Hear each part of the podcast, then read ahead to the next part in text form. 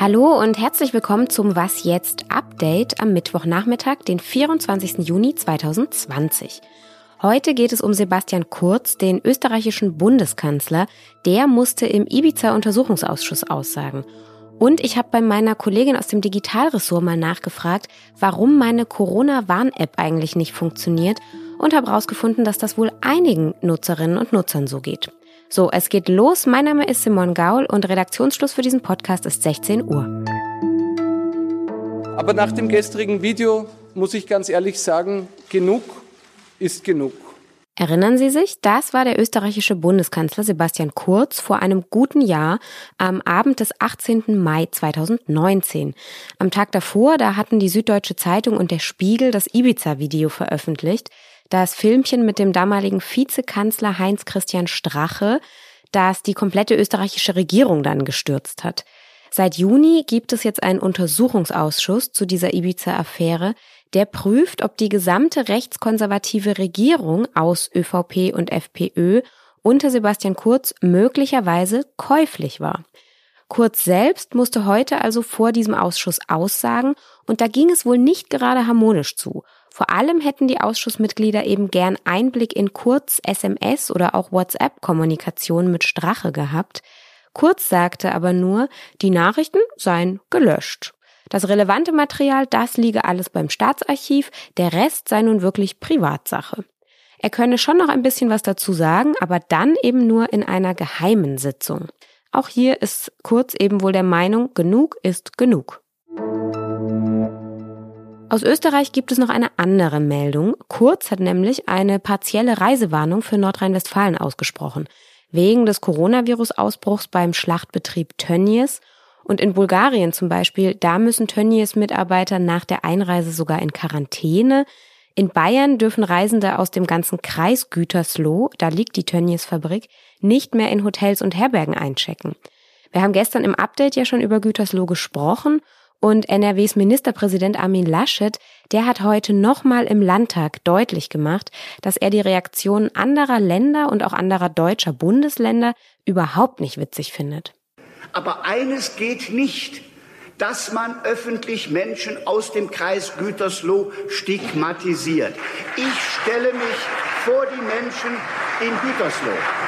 Laschet forderte seine Amtskolleginnen und Kollegen aus den anderen Ländern eben auf, Menschen aus dem Kreis Gütersloh trotz des Corona-Ausbruchs den Urlaub zu ermöglichen. Mit Bayerns Ministerpräsident Markus Söder sei auch schon abgesprochen, dass die Menschen sehr wohl einreisen dürften, nämlich dann, wenn sie negativ auf das Virus getestet seien. Die Gesundheitsminister, die beraten heute noch darüber, wie sie mit Reisenden aus Gütersloh umgehen wollen. Und mit möglichst vielen Corona-Tests will NRW nun jedenfalls bis zum Wochenende versuchen herauszufinden, ob das Virus von der Tönnies Belegschaft auf die übrige Bevölkerung übergesprungen ist. Und auch wer nicht aus dem Landkreis Gütersloh ist, der möchte ja möglicherweise herausfinden, ob er infiziert sein könnte. Einen ersten Hinweis könnte ja eben auch die Corona-Warn-App geben. 12,6 Millionen Mal ist sie jetzt schon runtergeladen worden und wenn alle die App dann auch tatsächlich nutzen, dann entspräche das schon etwa 15 Prozent der Bevölkerung. Forscher der Universität Oxford sind auch der Meinung, dass die App ab genau dieser Schwelle Wirkung zeigt, nämlich ab 15 Prozent der Bevölkerung, die teilnehmen. Blöd ist nur, wenn die App dann vielleicht gar nicht richtig funktioniert. Bei meiner persönlichen Corona One App steht jetzt zum Beispiel schon seit 17.06., also schon seit einer Woche, Risikoermittlung nicht möglich. An- und Ausschalten hat überhaupt nichts gebracht. Und ich habe jetzt mal bei unserer Digitalredakteurin Lisa Hegemann nachgefragt. Und tatsächlich haben wohl einige Nutzerinnen und Nutzer dieses Problem, das ich auch habe. Ähm, ja, das ist eine gute Frage. Und die App soll ja einschätzen, wie hoch das Risiko ist, dass ich unwissentlich auf einen Corona-Infizierten getroffen bin und mich dabei angesteckt habe. Sprich, wenn die Risikoermittlung nicht funktionieren würde, dann wäre das ein Problem. Ich kann aber ein bisschen Entwarnung geben, also es gibt zumindest keinen Grund äh, zur Panik, denn nur weil die Meldung angezeigt wird, heißt das nicht zwangsläufig, dass die Risikoermittlung nicht funktioniert. Auf der Website der Corona-Warn-App gibt es ein paar Hinweise und einer ist, dass die Nutzerinnen und Nutzer mal in ihre Einstellungen schauen sollten. Auf iOS sollten sie prüfen, ob die Hintergrundaktualisierung per WLAN und für die mobilen Daten für die App zugelassen ist. Und auf Android sollte man die Einstellungen zum Akkuverbrauch ändern. Ähm, da gibt es so ganz äh, strenge Energiesparregeln. und grundsätzlich wichtig, die App funktioniert ohnehin nur, wenn man Bluetooth, Internet und auf Android den Standort eingeschaltet hat. Ähm, wer das alles beachtet hat und immer noch keine Risikoermittlung erhält, dem sei zumindest versichert, der Fehler ist bekannt und SAP arbeitet auch schon an einer Lösung. Also selbst wenn es jetzt nicht klappt, der Fehler sollte bald behoben sein. So, und nach dieser Antwort von Lisa habe ich jetzt natürlich sofort auf meinem iPhone nochmal geprüft und tatsächlich war meine Hintergrundaktualisierung aus. Also dieser Tipp lohnt sich. Bei mir geht's jetzt tatsächlich wieder. Ist zwar ein bisschen merkwürdig, weil ich mich nicht erinnere, dass ich diese Hintergrundaktualisierung aktiv ausgeschaltet hätte, aber was soll's. Das Fältchen ist wieder grün.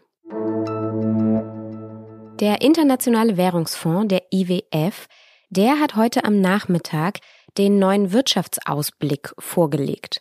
Und laut dieser Prognose dürfte die Rezession wegen der Coronavirus-Pandemie noch schlimmer ausfallen als bisher schon befürchtet.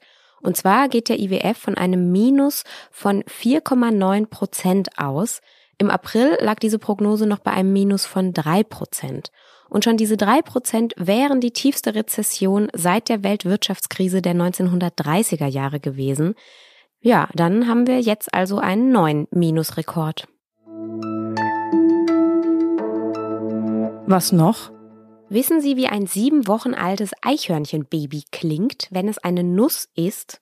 Also ich wusste das nicht. Die schwedische Fotografin Danny Connor, ich hoffe, ich habe das jetzt halbwegs richtig ausgesprochen, die fotografiert im Norden Schwedens Tiere in der Natur. Und sie berichtet auf ihrem Twitter-Kanal, dass sie vier junge Eichhörnchenbabys adoptiert hat, weil die Mutter überfahren wurde. Ohne die Hilfe wären die Babys wohl gestorben. Naja, und weil diese Eichhörnchen so niedliche Geräusche machen, hat sie eben nicht nur Fotos gemacht von diesen Eichhörnchen, sondern auch mal ein Mikrofon hingehalten. Und bei all den harten Themen in dieser Welt, da finde ich, es kann doch eigentlich nicht schaden, wenn man mal zwischendrin Eichhörnchenbabys beim Nüssefuttern zuhört.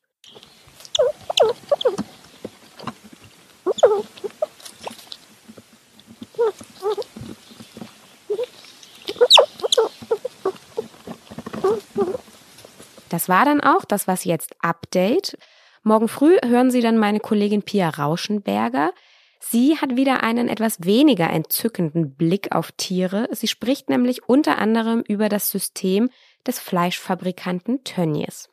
Schreiben können Sie uns an wasjetzt.zeit.de. Bis bald. Tschüss.